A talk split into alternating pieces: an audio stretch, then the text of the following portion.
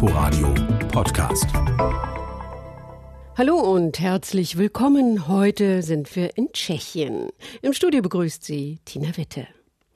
Bei Tschechien fällt den meisten natürlich gleich Prag ein, aber unser Nachbarland hat noch viel mehr zu bieten. Auf der Liste der UNESCO-Welterbestätten stehen neben der Hauptstadt auch kleinere historische Städte wie Český Krumlov, Telč oder Kutna Hora und eine Wallfahrtskirche, die wie ein großer Stern auf einem Hügel thront. Der Architekt dieser Kirche war Johann Blasius Santini Eichel. Er hat dort etwa die gleiche Bedeutung wie Karl Friedrich Schinkel für Berlin und Brandenburg.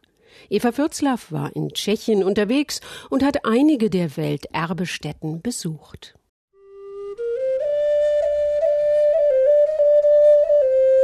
Es war zum Ende des 13. Jahrhunderts. Da soll bei einem winzig Ort östlich von Prag ein Mönch Silber entdeckt haben, legte seine Kutte über die Stelle, um diese wiederzufinden. Daher, so sagt man, der Name Kuttenberg, tschechisch Kutna Hora. Im Erzgebirge spricht man vom großen Berggeschrei. In Kutna Hora sagt der Student und Stadtführer Radomir Cibrava, es begann das Silberfieber. Also alle haben gesagt, gehen wir jetzt in Kutna Hora. Aus Deutschland, Österreich, Frankreich, Spanien, alle gingen nach Kutna Hora. Am Ende des 13. Jahrhunderts hatte Kutna Hora nur 300 Einwohner.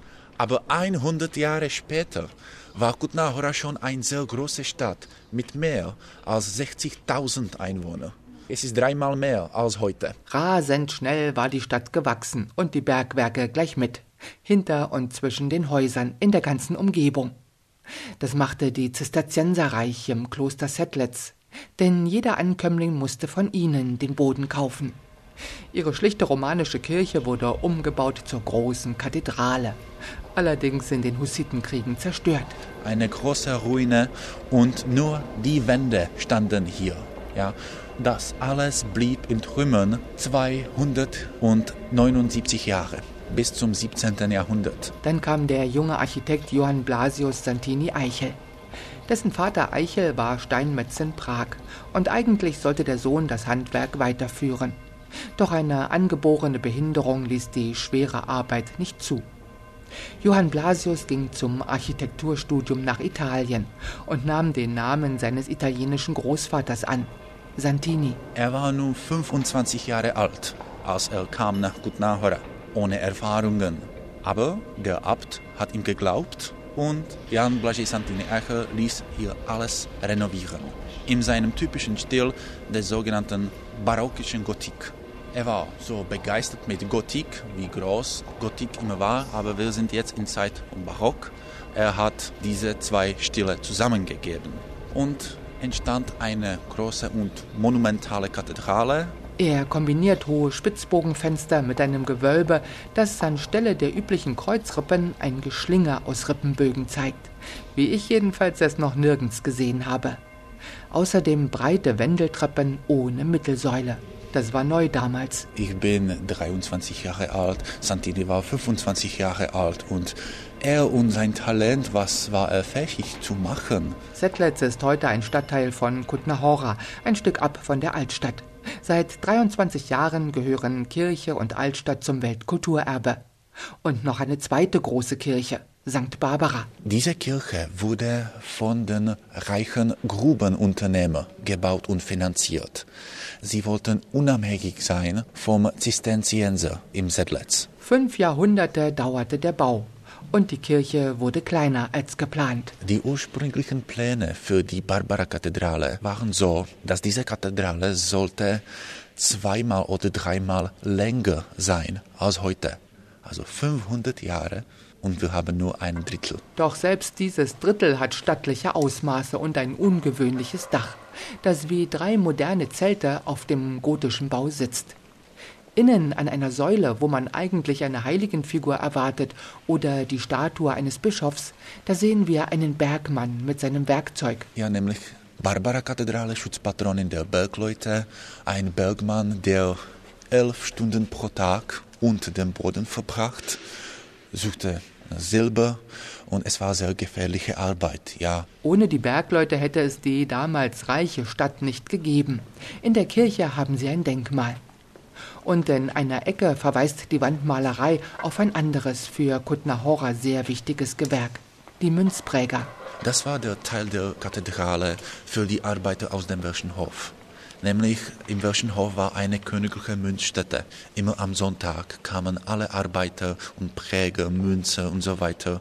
Und dieser ganze Teil war nur für sie. Der Welsche Hof ist eine kleine Festung am Rand der mittelalterlichen Altstadt, in der das Silber zu Münzen verarbeitet wurde. Anfangs durch Italiener, die auch Welsche genannt wurden. Daher der Name Welscher Hof. Vorher hatten 17 böhmische Städte ihre eigenen Münzen geprägt dann nur noch in Kutnahora und nur noch den Prager Groschen. In kleinen Schmieden rund um den Hof wurden die Silberrohlinge hergestellt. Die Münzpräger machten diese dann mit nur einem Hammerschlag zur Münze.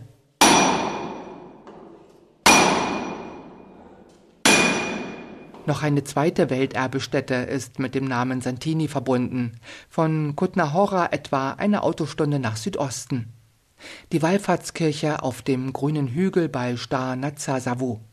Santini selbst bezeichnete sie als sein Meisterwerk.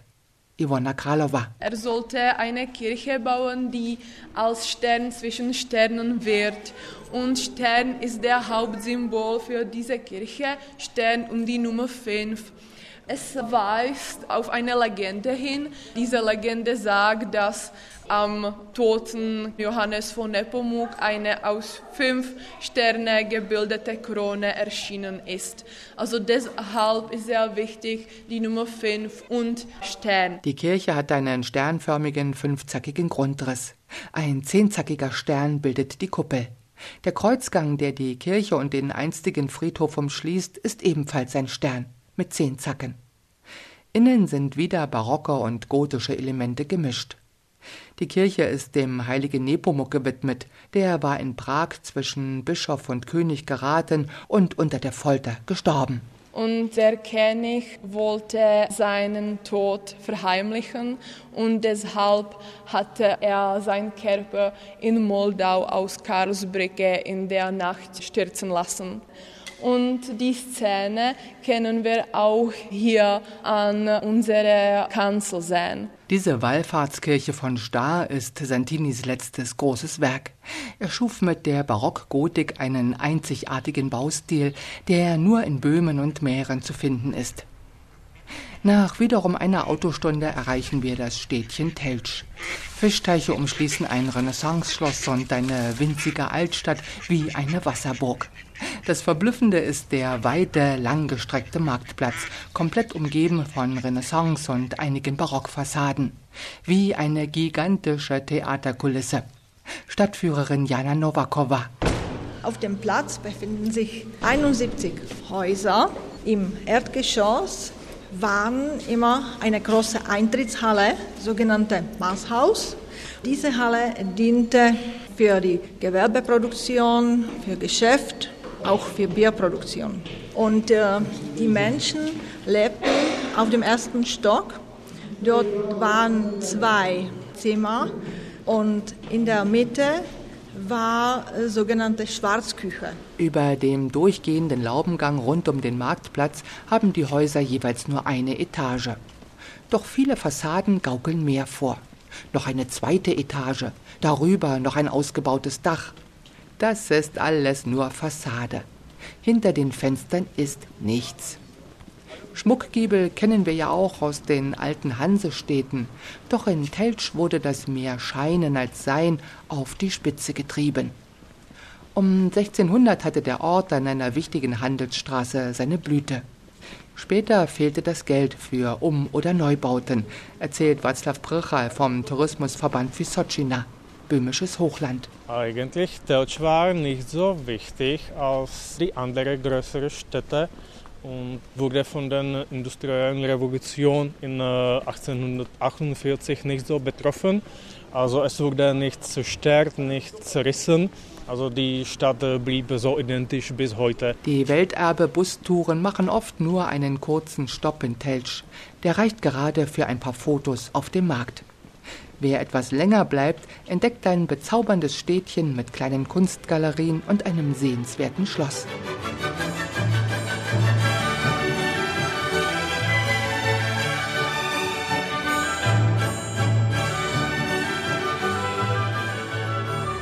Nachdem die Moldau, Böhmerwald und Lipno-Stausee verlassen hat, schlängelt sie sich weiter durch Berge. Daher der Name Krumme Au, Krummau, heute Czeski Krumlov und ebenfalls Weltkulturerbe. In einer Flussschlinge liegt die mittelalterliche Stadt wie auf einer Insel.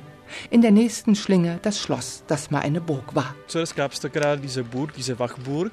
Dann entsteht da unten eine neue Siedlung, aber dort haben zuerst diejenigen gelebt, welche für diese Burg gearbeitet haben. Und erst Anfang des 14. Jahrhunderts wird am gegenüberliegenden Moldauufer die heutige Altstadt gegründet, plangemäß. Und das ist der Unterschied zwischen der ehemaligen Vorburg und der Altstadt, weil die Vorburg auf natürliche Weise entstanden ist. Es sind ein paar Personen gekommen und die begannen da zu bauen. Aber die Altstadt wurde plangemäß gegründet. Es ist ein Vermesser gekommen, der hat gesagt, da darfst du bauen, da auch, da nicht. Er hat auch diesen künftigen Grundriss von der Stadt vermessen im 13. Jahrhundert. Aus der Burg wurde ein gewaltiges Schloss, das über der Stadt thront war Residenz einflussreicher böhmischer Adelsfamilien. Das ist eine der größten Schlossanlagen Mitteleuropas. Fünf Schlosshöfe, 41 Gebäude und Paläste, circa 385 Säle, Zimmer. Gibt da einen großen barocken Garten, mehr als 20 Hektar. Pavel Slavko ist Kastellan des Schlosses, Stadtführer Jarek Sikora übersetzt. Bis ins 16. Jahrhundert war Krummau kulturelles und politisches Zentrum Südböhmens, verlor dann an Bedeutung, war im 18. Jahrhundert wieder wichtig, der Barockumbau, fiel dann in einen Dornröschenschlaf und blieb so erhalten. Schon seit 1963 steht die ganze Altstadt unter Denkmalschutz. Mittlerweile ist saniert und renoviert. Die historischen Häuser beherbergen kleine Hotels und stimmungsvolle Restaurants. Und am Tag drängen sich die Touristen. Mit Kamera oder Smartphone in der Hand sehen viele die Stadt nur auf dem Display. Abends, wenn die Busse weg sind, wird Czeski Krumlov anheimelnd romantisch.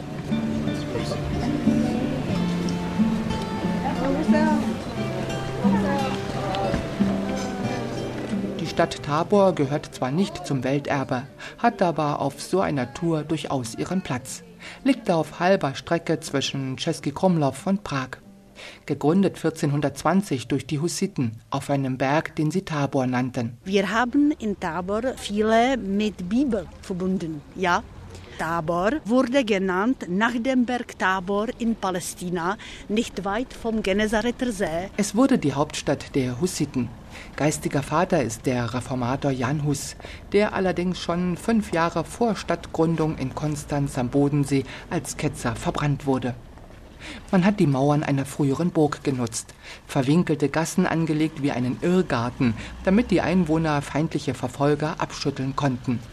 Und es gibt auch einen Jordan. Von der Stadtmauer gucken wir mit Stenka Rudolfova runter aufs Wasser. Älteste Talsperre in Mitteleuropa wurde im Jahre 1492 gegründet. Ja.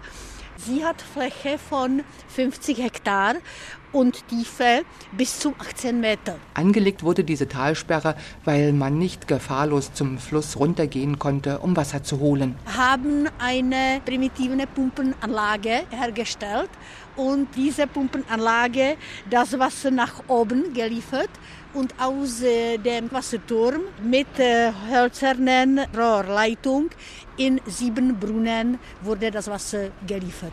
Die komplette mittelalterliche Altstadt auf dem Berg ist erhalten. Kein Museum, sondern bewohnt.